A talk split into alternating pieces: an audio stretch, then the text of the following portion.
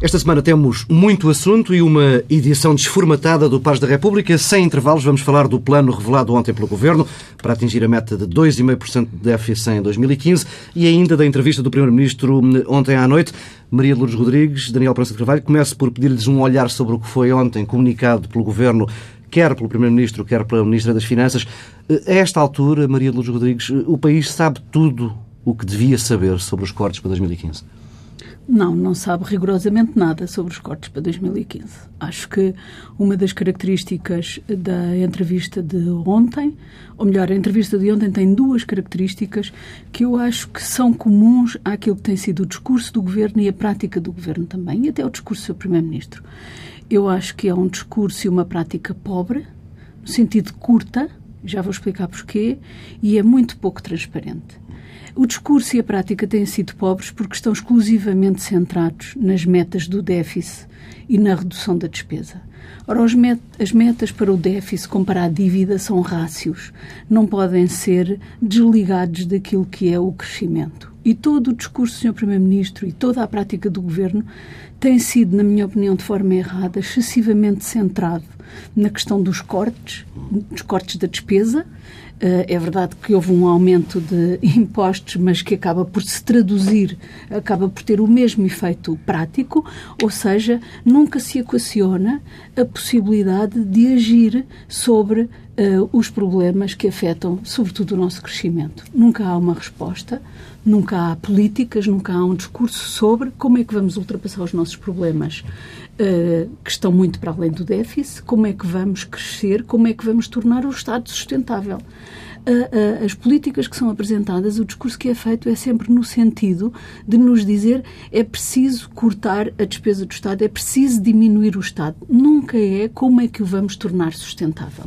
E para as duas, para as duas questões críticas para tornar sustentável uh, os cortes de despesa que foram feitos até agora, que são sobre pensões e sobre remunerações na administração pública, era necessário ter revisto o regime de remunerações e de carreiras da administração pública, estão atrasadíssimos e eu tenho sérias dúvidas que, se, que, sejam capazes de o fazer, da mesma forma que este governo não foi capaz de ter um plano para diminuir uh, os uh, efetivos na administração pública, embora tenha tido um discurso que colocava grande ênfase. Na prática, saíram os que se reformaram e os que, uh, e os que não viram renovados os seus contratos, não houve nenhuma possibilidade de o fazer de forma organizada, como aliás aqui tínhamos discutido, não é possível, com os argumentos e os programas que se apresentam, uh, reduzir a administração pública daquela forma.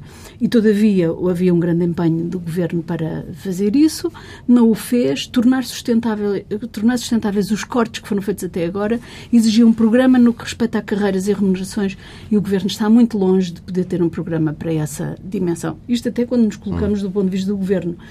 Para as pensões, a mesma coisa. Eh, é, é necessário, para tornar sustentáveis os cortes que foram feitos, ter uma alteração na, na, na, na fórmula de cálculo, que é a intenção do governo afetar, sobretudo, as pensões que estão para trás nem sequer vou discutir esses pormenores. Aquilo que nós nos podemos, uh, aquilo com que nos podemos admirar é que o Sr. Primeiro-Ministro organize uma entrevista, uma grande entrevista, para esclarecer os portugueses como é que esses cortes vão ser tornados sustentáveis a partir do Orçamento de 2015. Não há e não há nada. Ele diz sempre, se eu tivesse aqui a solução, eu dizia, mas então para que deu a entrevista se não tem a solução? O, o absurdo daquela entrevista foi, por duas vezes, o Primeiro-Ministro dizer, eu ainda não sei, como não sabe também a Ministra das Finanças, que falou de manhã e disse exatamente a mesma coisa, diz que tem até outubro para apresentar o plano aos portugueses e depois uh, deixa cair sobre o Primeiro-Ministro uma grande admiração com a ansiedade e a perplexidade em que os portugueses deixaram cair, acusando a oposição de ser responsável por essa ansiedade. Ora, quem cria a confusão uh, e quem uh, alimenta a ansiedade dos portugueses é o próprio governo, com conferências de imprensa mal organizadas, com entrevistas em que nada se diz e em que nada se esclarece e em que se pede aos portugueses confia inteiramente no Primeiro-Ministro e neste governo como se se houvesse boas razões para confiar. E, portanto, eu diria, para esta primeira parte, que acho o discurso pobre, porque excessivamente centrado nos cortes da despesa, nada nos é dito sobre como é que nós podemos atuar sobre o PIB, uhum. como é que nós podemos atuar ao nível do crescimento, porque sendo o déficit, sendo a dívida, as metas para o déficit e para a dívida um rácio, em que a componente importante é a componente do crescimento, era suposto, ao fim de três anos de governo, que o Primeiro-Ministro pudesse dizer alguma coisa sobre quais são os planos, quais são as perspectivas, quais são as políticas mesmo que ele não tenha condições para executar, o que é que ele pensa sobre isso? Foi uma, foi uma entrevista em que não houve uma, uma única referência a investimentos. Não houve, referência, não houve referência à economia, é como se não existisse economia, é como se só existisse Estado na sociedade portuguesa. Hoje mesmo foram tomadas iniciativas importantíssimas ao nível da Europa no que respeita à, à, à União Bancária, nada é dito sobre isso. Isso tem uma importância enorme para os nossos bancos, tem uma importância enorme para as nossas empresas e para a nossa economia, e é como se o Primeiro-Ministro considerasse isso dispensável de uma referência, um anúncio aos portugueses da importância que isso tem e até o papel que ele eventualmente teve nas negociações para que, para que se pudesse, na Europa, ter avançado tanto como nas últimas semanas se avançou nessa matéria. Portanto, eu eh, diria que é pobre e, sobretudo, sendo pobre, é pouco transparente. Nunca as coisas são ditas com clareza ou porque não se sabe, ou porque o Primeiro-Ministro não sabe, mas então se não sabe vale mais falar no, não falar no assunto, ou garantir que os serviços produzem as soluções uh, a tempo e horas de poder de os portugueses poderem ser informados. Daniel Pronto Carvalho, sabemos tudo. Não, isso está, estou, está estou, de acordo, estou de acordo com o que disse a professora Maria Luís Rodrigues sobre de facto a ausência de conhecimento das efetivas reformas e onde é que vão ser feitas as poupanças que permitam uh, ir diminuindo o déficit uhum. nos termos que estão programados com, com, com, a Troika e com a União Europeia. Bom, eu diria o seguinte sobre, sobre esta matéria. Uh, quando este governo entrou em funções, uh, realmente o país, na última década, nomeadamente a partir do, do, da nossa entrada no euro, tinha dois problemas. Tinha um problema de. tinha, que já vem de longe, de déficits permanentes anuais das contas públicas, o que naturalmente eh, provocou um aumento da, da, dívida pública ao longo de todo esse período. E tinha um problema de crescimento económico, porque de facto, desde a nossa entrada no euro, que nós, como outros países, eh, de facto não tínhamos um crescimento suficiente para compensar esse, esse aumento do déficit e aumento da dívida. E uma parte do bem-estar que os portugueses conseguiram nas últimas décadas, que é evidente, quer em infraestruturas de todos os níveis, na saúde, na educação, nas, nas as comunicações. As comunicações, por aí fora, que houve um progresso notável nas últimas décadas, de que os portugueses beneficiaram, foi em parte eh, eh, financiado através da dívida, quer do Estado, quer dos privados. Entretanto, com a crise de 2008, a crise mundial, e mais tarde com a crise das dívidas soberanas, que ocorreu em 2011, é claro que uh, a situação chegou a uma, uma, grande dificuldade e que levou, de facto, a que uh, o governo anterior estivesse colocado numa situação muito difícil e, como não teve capacidade, digamos assim, até política para uh, superar de outra forma, acabou por haver um, um pedido de resgate com as consequências que nós conhecemos. Bom, a partir daí, este governo disse, o discurso político era de que tinha que haver uma reforma do Estado e tinha que haver um, enfim, um, um período de austeridade em que dois terços desta austeridade, dos sacrifícios, deveriam ser suportados pelo Estado na despesa do Estado, uhum. corte na despesa, e um terço nos impostos, na, na receita. Eh, de facto, nós verificámos que nos anos a seguir não se passou nada disso, porque, na verdade, eh, onde houve foi o tal aumento colossal do, dos impostos. Bem, chegados a este ponto, e se nós pudermos fazer algum balanço, eu diria que, mercê de vários fatores, eh, designadamente internacionais, eh, na Europa, no mundo, a ideia de que o euro não vai acabar, a ideia de que todos os países do euro eh, não ficarão, não deixarão de pagar as suas dívidas, isso fez com que houvesse, retomasse, os mercados internacionais retomaram uma ideia de confiança sobre estes países e, portanto, as taxas de juros foram descendo de uma forma muito significativa e hoje, de facto, temos condições para eh, deixar este, ou, terminar este programa chamado de ajustamento de uma maneira eh, livre eh, em que nos permite o acesso aos mercados. Mas há aí um perigo, é que nada disso corresponde a uma mudança estrutural interna na nossa Exatamente. Economia. Já lá ia. Bom, e, portanto, mercê destes fatores externos, nós, de facto, estamos hoje numa situação melhor. E também estamos numa situação melhor de, eh, a nível económico, porque essa retoma da confiança uh, quer dos que investem em dívida pública que beneficia o Estado, quer os investidores privados, que, como se sabe, há muita liquidez no mundo. Como se sabe, há hoje países que têm situações de muito maior risco do que nós. Portanto, Portugal, Espanha passam a ser outra vez uns países relativamente atrativos para investimento estrangeiro. E, de facto, nós notamos, e estamos a notar, que há um interesse de investimento estrangeiro em Portugal e em Espanha, o que está a beneficiar, de facto, os dados económicos. Portanto, estamos aqui numa situação que melhorou significativamente. E nós temos que reconhecer isso. E uh, é natural que o Governo, enfim, que apesar de tudo melhorou as contas públicas, sem dúvida, e em que beneficiou dessa melhoria do ambiente económico, embora não apenas por mérito próprio, mas muito principalmente pela, pela, pelo que já referi, é natural que o Governo eh, esteja satisfeito, digamos, com essa chegada. Agora, no que eu estou totalmente de acordo com aquilo que a professora Maria Lourdes diz, é que no discurso do Primeiro-Ministro, não é, não foi apenas a entrevista de ontem, tem sido, tem sido ao longo de todo este período, eh, ele como que encara a austeridade e os sacrifícios como uma espécie de uma punição que tem que ser feita uh, uns portugueses mal comportados que gastaram mais do que deviam e que foram perdulários. Não é? E sem ter nunca um discurso em que estas medidas que eram necessárias, eu estou de acordo com elas, eu acho que é necessário reduzir as despesas do Estado. Acho que é necessário continuar a reduzir as despesas do Estado para tornar o Estado sustentável. Mas, simultaneamente, ele tem que encarar estas medidas como um simples meio para um objetivo maior. Falta, é, falta o projeto. Claro. É um objetivo maior que é que Portugal possa crescer e que possa eh, tornar-se mais sólido e sustentável aquilo que chamamos o Estado Social, ou seja, os benefícios que os portugueses têm eh, na saúde, na educação, na segurança social, e, e, e portanto, ter um discurso motivador eh, do crescimento económico, do investimento, e dando esperança aos portugueses. E realmente essa ausência de discurso, uhum. a mim, confesso que não consigo compreender, porque, em parte, é mesmo discurso, não é? Ao menos que houvesse discurso nesse sentido. É, discurso e pensamento. E pensamento, claro. No fundo, as questões que nós temos pela frente é como é que vamos crescer para poder pagar a dívida, Sim. como é que vamos claro. crescer para tornar o Estado sustentável. Sem prejuízo, naturalmente, é, é... de ter que se fazer Outro tema é que a reforma do Estado até agora o que é que foi? Foi cortar salários e pensões. E, e mais nada, não é? E de facto, eh, também quando este governo surgiu, eh, surgiu com uma ideia reformista para o Estado, que aliás tem sido um tema eh, recorrente nos últimos governos, nem sempre plenamente eh, conseguido, ou até muitas vezes. Porque é difícil. É difícil. É difícil. O problema é. Embora deva dizer também que os governos anteriores designadamente o governo de Sócrates, também fez muito para a reforma do Estado e é pena que também não se reconheça isso. E esse trabalho devia ser continuado permanentemente.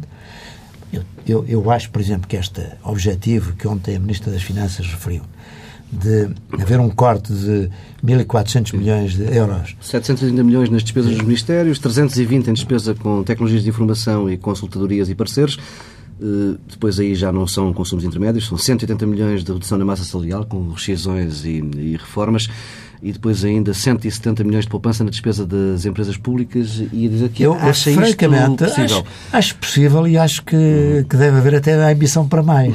Porque, eh, enfim, é, é claro que aqui é, é pena que o Governo não detalhe estes aspectos e não diga uma forma mais uh, compreensível onde é que esses cortes vão ser feitos. Mas eu acredito que, como acontece em todas as organizações, há sempre, ao longo do tempo, ao longo do período de muitos anos, uh, gastos que são evitáveis, duplicações. Há muitas duplicações de serviços no Estado. Todos nós sabemos, eu, nos eu, vários ministérios. Portanto, há muita coisa que eu que acho eu, que, eu que pode ser cortada muitos... sem prejudicar sim. o output, ou melhor, os serviços prestados aos cidadãos eu acho que, em alguns casos, até beneficiando o serviço ao cidadão. Em todas essas áreas, que são as áreas essenciais das que, que os portugueses mais necessitam. É, e, portanto, eu acho que tem que haver um grande esforço. Um grande esforço. Repare, Mas não eu... chega ao esforço. Uh, esforço, inteligência, é, é capacidade, é, há competência. Muito, há muito espaço para ganhos de eficiência. Há, seguramente, num orçamento de 60 mil milhões, não sei em quanto é que está agora o orçamento de Estado, num orçamento de 60 mil milhões, há seguramente espaço para ganhos de eficiência. Agora, para se ganhar eficiência é preciso, em primeiro lugar, competência. É preciso saber conhecimento e competência e informação. Não chega a anunciar, vamos. Eu, tenho sempre sérias dúvidas quando aparece um programa em que se definem uh, metas globais e nenhuma ideia sobre como é que essas metas globais vão ser concretizadas. Os ministérios são o quê? 15, 16 ministérios? Quem alguma vez teve a experiência da elaboração de um orçamento sabe que isso é muito difícil, a menos que se opte, como este governo tem optado, pelos cortes cegos. Uma folha Excel, 10% a menos em cada ministério, é o que tem sido é feito. o que tem sido feito. Porque mas eu mais acho que do pode, que isto. Eu acho que se pode fazer pode, muito, muito pode mais, era desejável, mas uh, uh, na minha Todos opinião, além da política, é preciso o conhecimento. É preciso sim. em cada ministério saber onde é que está a porta uh, por onde entra o desperdício e ir a essa porta e fechar e trabalhar e uh, arranjar mecanismos substitutos de, de, de, de, funcionamento. Mas isso é incompatível não... com a definição de uma meta, para, com, com um obje, a definição de um objetivo, no fundo? Não, não é incompatível. Não é incompatível, mas o problema é que este uh, governo nos apresenta Uh, nos apresentou já muitas vezes metas desse tipo. Há dois anos eram os 4 mil milhões. Uh, depois, a semana passada, ainda eram, milhão, eram 1.700 milhões. na entrevista, o Primeiro-Ministro falava de um corte de 1.600 milhões dizer, em mas... consumos intermédios nos últimos uh, três anos de governo. Mas, mas não... não é verdade. Não é verdade. Quando se vai olhar, mesmo a, última meta que o governo tinha imposto a si próprio no, nos cortes de, de, de, consumos intermédios, não conseguiu cumprir. Que era da ordem dos 400 milhões.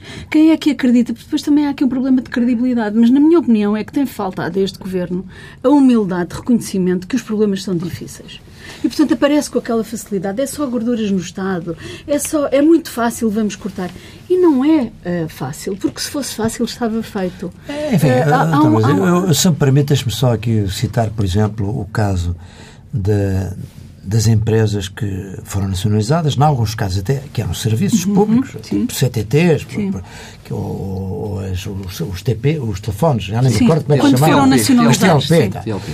Eh, foram sectores onde, de uma forma evidente, quando foram privatizadas, fizeram estruturações que diminuíram extraordinariamente os custos, diminuíram extraordinariamente os preços cobrados aos, aos, aos consumidores e o serviço melhorou de uma mas, maneira ad, extraordinária. Admito mas, que as, as, e há muitos as, casos as privatizações, destes. as últimas que se fizeram, são de sinal contrário a essas, ou seja, são de empresas já emagrecidas e a produzir uh, lucros uh, e onde os serviços públicos são depois aumentados quando as empresas são privatizadas. Acabam a ver.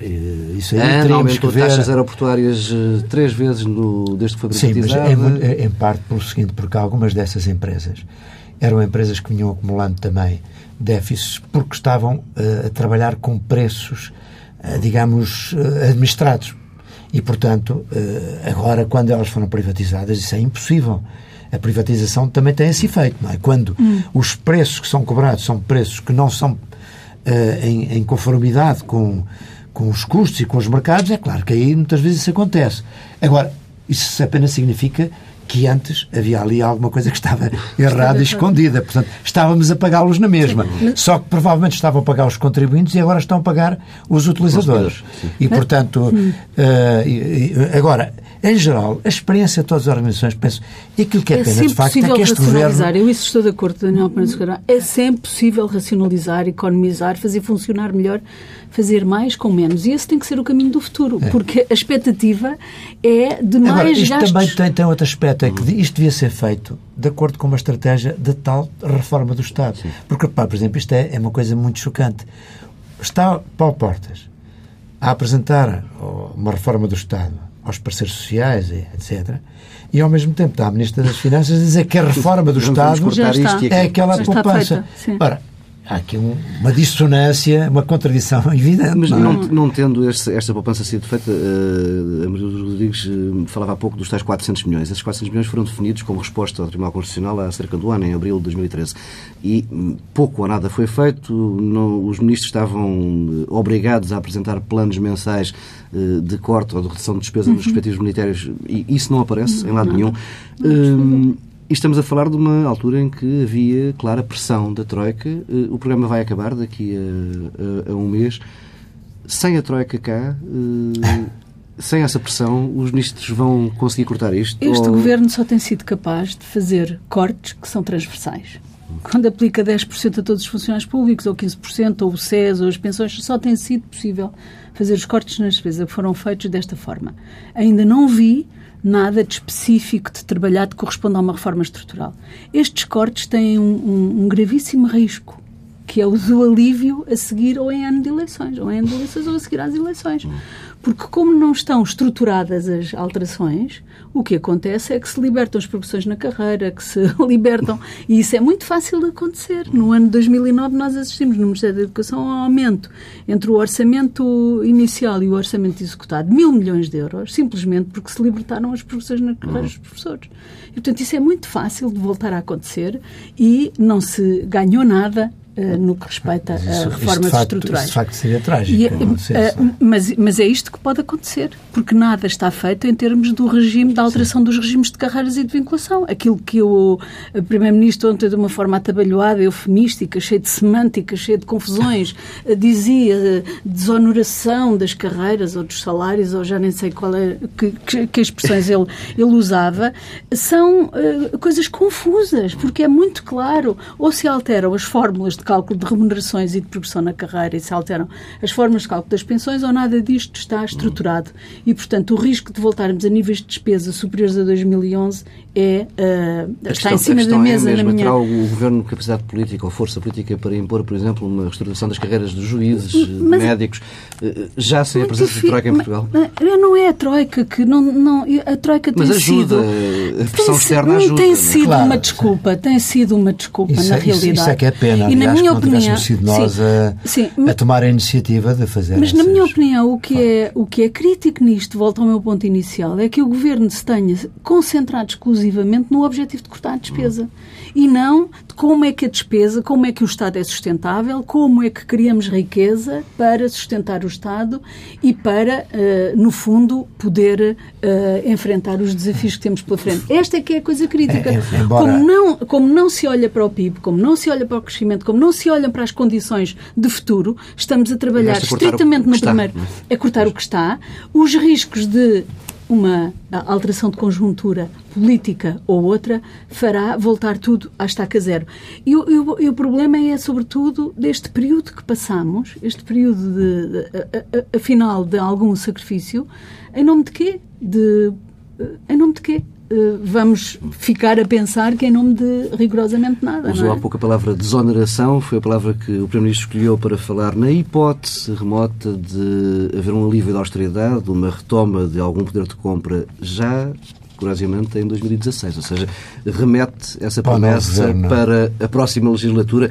Eh, este é mais um sinal, tivemos vários nos últimos dias, desde promessas de mexida na, na, na sobretaxa, eh, mexidas no IRS, eh, também a questão do salário mínimo. Temos um processo de campanha eleitoral em curso. Ah, é claro que todos esses, esses anúncios de uma certa diminuição da austeridade e de eventuais aumento do salário mínimo, redução do, IRS, esse alívio uh, no que toca à pressão sobre os funcionários uhum. públicos e sobre uh, os pensionistas, naturalmente que terá um toque de motivação também eleitoral. E, de facto, este governo, como as condições externas favoreceram a situação, até pode acontecer que, quando chegar ao final desta legislatura e se aproximar as eleições legislativas, possa apresentar um balanço positivo. Uh, acredito que sim. E se houver realmente crescimento económico, porque a verdade é esta, em 2014 as previsões de crescimento económico já são bastante mais otimistas do que há uns meses atrás. Mas o relatório do FMI põe algumas condições para que essas previsões se concretizem, designadamente as, as, as alterações relativas à União Bancária e, e relativas ao investimento público é, e ao investimento privado. É, Sem isso... Mas, mas quer dizer, mas eu... eu enfim, e a procura, e a procura é também sinto, um elemento muito importante. Eu sinto, de facto, que, que os sinais são consistentes, uhum. quer do aumento do investimento, quer do aumento do consumo, e que, portanto, é bem possível que o cenário possa melhorar e, nesse aspecto, o Governo tirar partido disso e, e, e enfim. E, e, é claro que aqui também a oposição, neste momento, está numa situação um pouco mais difícil, porque, uh, por um lado, o Partido Socialista realmente também não pode fazer um discurso hostil uh, à continuação de uma, de uma política de, de contenção das despesas do Estado. Uh, portanto, é, é, difícil fazer um discurso desses quando, obviamente, espera poder ser alternativa a este governo e, portanto, ter esse momento em que, se estiver no governo, vai ter que prosseguir a mesma política, porque eu aqui sou da opinião que, de facto, que, que, não só em Portugal, em todos os países europeus, vai ter que haver uma uh, restrição nas despesas do Estado, vai ter que haver maior contenção vai ter que haver eh, reformas do Estado que procurem preservar o essencial do Estado Social, mas ao mesmo tempo torná-lo compatível com uh, a, a, economia. É, repara, é muito importante também que haja uma descida de impostos, sem a qual não haverá também um crescimento económico sustentado, porque uma grande carga fiscal é, obviamente, hostil uh, à recuperação económica. E, portanto, esta política tem que continuar. Agora, há políticas mais inteligentes e mais competentes do que outras. Embora os objetivos sejam os mesmos, uh, os meios utilizados é que podem ser diferentes. Uh, mas, portanto, o Governo, naturalmente, para responder à sua pergunta, estará a tirar partido desta melhoria da, da situação uh, por todos esses fatores, não é? E, e quando carrega ainda o ónus da situação no Governo anterior, está a, a acentuar ainda mais mas essa. É, mas isso é que é Já muito. Também, não, é também não é bonito, não é elegante. Não, não, sobretudo porque, em relação aos grandes problemas que o país tem, o país tem um problema de, de controle do déficit, de controle da dívida, mas tem, sobretudo, um problema de crescimento. Porque se enfrentarmos o problema do crescimento, nós teremos condições para pagar a dívida e, e condições para sustentar o Estado Social e para controlar o Mas déficit. Aí, Agora, eu, a questão... só dizer, apesar de tudo, há uma relação entre, julgo eu, a descida da despesa do Estado, nomeadamente a despesa corrente, e o crescimento económico, não é? Porque com mais. Mas, mas não são nesta recursos, fase. São recursos não... que não vão para o privado e que o privado poderia investir. Poderia, mas é sempre um cenário. Ah, poderia investir. Isso, poderia investir. mais dinheiro na mão dos particulares, eu, sim, ou mais consumo, mas, mais investimento. Mas o que eu isso acho, não foi verdade isso, durante os anos do sim. euro de crédito barato. As empresas não aproveitaram. Não foi verdade. Para, para alterar. Vamos lá ver. O que se deparou foi com condições de Houve competitividade. E o que eu acho é que com, tem que ir com, a par do investimento com, público. Não se pode apostar uh, exclusivamente nas forças do mercado. Mas o, o Paulo, por acaso, volta uma Sim, questão interessante, sim. talvez para outro programa, não é? porque uh, é, é verdade o que disse, não é? Mas também é verdade que sem maior disponibilidade de recursos no privado não haverá mais investimento e, e mais. O que acontece é que isto são sempre problema dos incentivos. Quando há um crédito muito barato, é evidente que toda a gente quer aproveitar. Hum. Os empresários para fazer investimentos ou para especular, Uhum. os privados para fazer mais consumo ou para Aliás, especular. O, o recurso ao crédito, com estes, só com estes pequenos sinais de retoma dos últimos meses, o recurso ao crédito dos privados já começou a Já aumentar. Mas De eu ainda famílias, gostava de dizer, Isso, isso, isso é claríssimo que é assim, não é? em relação a este período eleitoral, eu acho que há uh, problemas que era muito importante que fossem trazidos para a campanha e que fossem debatidos. De facto, nós temos o problema, como eu dizia, do déficit, de controle da dívida, controle do déficit e, e de controle da dívida, mas temos sobretudo um problema de crescimento e depois temos problemas uh, igualmente importantes, como o do desemprego, como o da pobreza e o da desigualdade, que, uh, no fundo, estão relacionados ou Claro. correlacionados uns com os outros. E, e- e sobre isto há total ausência de discurso por parte do, do Governo. Não há. O, o, o Sr. Primeiro-Ministro ontem na entrevista foi muito impressionante, porque tudo o que teve para dizer sobre o desemprego e sobre a pobreza foi que ele não tinha a culpa. Uh, e diagnosticou as causas da pobreza e do desemprego atualmente existentes. Mas ele não é um analista político. Ele é um primeiro-ministro de quem se espera que tenha soluções para os problemas que está a viver no momento exato em que é primeiro-ministro. Não que nos diga ou que nos explique porque é que o país tem os níveis de pobreza que tem ou os níveis de desemprego que tem. Uh, para isso, cá estão os analistas, os comentadores, os estudiosos, os académicos que nos explicam. Do Sr. Primeiro-Ministro espera-se soluções para esse problema. E ele não tem nenhuma solução para o problema do desemprego, a não ser pedir-nos que nos conformemos com isso e aos jovens que vão para o estrangeiro. E sobre a pobreza também nada tem para dizer sobre isso, a não ser que há uns casos de fraude no que respeita aos eh, subsídios que o Estado dá de combate à pobreza. E isso eh, já há um certo cansaço desse, desse discurso, porque se nós temos todos a obrigação de ganhar eficiência nas medidas de política pública no geral, também nessas do Estado Social, nós temos a obrigação e o dever de ter ganhos de eficiência, de controle da despesa e de garantir que, as, que os objetivos são cumpridos. Mas não podemos esgotar a intervenção pública para a resolução desses problemas nessas questões ah, marginais e absolutamente... E já agora, para só acrescentar aqui um tema que é, é muito curioso que o discurso mais otimista e o discurso uh, do crescimento económico e do investimento e, e das preocupações com o desemprego tem sido mais um discurso do CDS, designadamente, por exemplo, deste Ministro da Economia, Lima, que sem dúvida mudou uh, o discurso nesse aspecto e que, todas as intervenções que ele tem tido são nesse sentido. Mas não consegue isso, influenciar é o Primeiro-Ministro. Não, não consegue influenciar.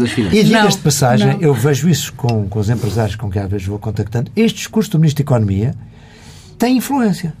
E, na verdade... Inspira uh, confiança. Inspira, inspira exatamente. Confiança. Inspira confiança e, e, e, tem influência na, na, na, atividade económica, porque, como nós sabemos, é, o discurso político é em si mesmo um fator importante, não é? De, na, nas motivações, na, confiança que gera, nas expectativas, nas percepções.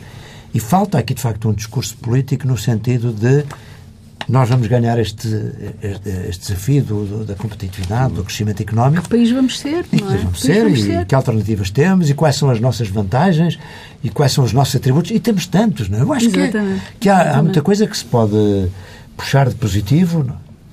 É? Hum, falava há pouco o Murilo Rodrigues na questão da eficácia ou da, da eficiência, aliás, eh, no, no, Estado Social. Ontem o Primeiro-Ministro, em mais uma daquelas expressões uh, difíceis de traduzir, falava de um cap nas prestações sociais, ou seja, um limite uh, ao volume de, de prestações sociais que uma dada falar... família ou um dado beneficiário São consegue, consegue ter do sistema. São sempre questões uh, marginais. Conseguiu entender o que é que. Não que consegui é entender. A única coisa que percebi é que ele estava a falar de novo das margens do sistema de Sim. apoio social de que o país dispõe. Não contributivos. Uh, que, e, é, eventualmente e, das, de, de, das pessoas que têm várias prestações. Uh, mas, mas, estamos sempre a falar de uma não margem. Várias fontes, não, é? não é aí que está o problema. O nosso problema está mesmo na capacidade que tínhamos de enfrentar. Uh, as eh, situações de pobreza e de risco de exclusão que são muitíssimas.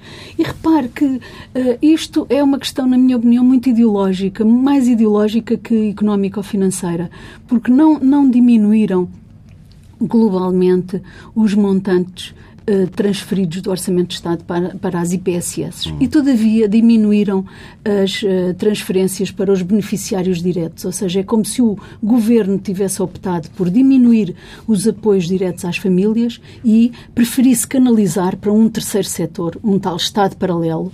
Uh, a gestão, é uma opção clara. É uma opção clara, na minha opinião, coloca, traz-nos mais riscos deste tipo que o governo está sempre a apontar, que estão nas margens do sistema ou da fraude ou do certo oportunismo uh, e que, na minha opinião, é um o governo moral, nunca é? é? moral e nunca contabilizado, nunca é não, é dito. Mas, nem sequer é bem um, aí uma prática que esteja de acordo com as ideias liberais não que o Primeiro-Ministro disse que. Sim. Porque, repare, ontem falou nas fundações, eu, deu o exemplo das fundações, sim. dizendo que, bom, tinham deixado de ser transferidas, já não sei, 140 metade, milhões metade, ou 160 sim, milhões. 160, metade bom, daquilo que a maior parte dessa transferência era para uh, fundações públicas, como são a Casa da Música, o CCB, que prestam serviço que, uh, que é público, que é, tem uma gestão transparente. E, bom, o Governo decidiu cortar uh, as, os gastos com essas instituições, nada a discutir. Aquilo que o Governo não pode elogiar é o processo de avaliação dessas fundações que fez, que foi totalmente desastroso. Uma coisa são os cortes na despesa, outra coisa é o processo de avaliação. Totalmente desastroso, com instituições que, apesar de tudo, têm transparência no seu modo de funcionamento. Agora, o que não tem transparência é o tal terceiro setor constituído pelas instituições privadas de solidariedade social e aí o Governo não fez nada. Pelo contrário, aumentou as subvenções. É como se tivesse aquilo que tirou às fundações, canalizou para o outro Estado paralelo, provavelmente o Estado. Eu, eu, eu nesse aspecto sou mais adepto de, das transferências serem mesmo para as pessoas diretamente, não é? e que fossem as pessoas a ter o, o direito de escolha. Quer dizer, aqui é um tema, esse seria mais uma visão mais liberal. Já é? estamos aqui, e a propósito da palavra liberal, eu tinha prometido aqui uma provocação.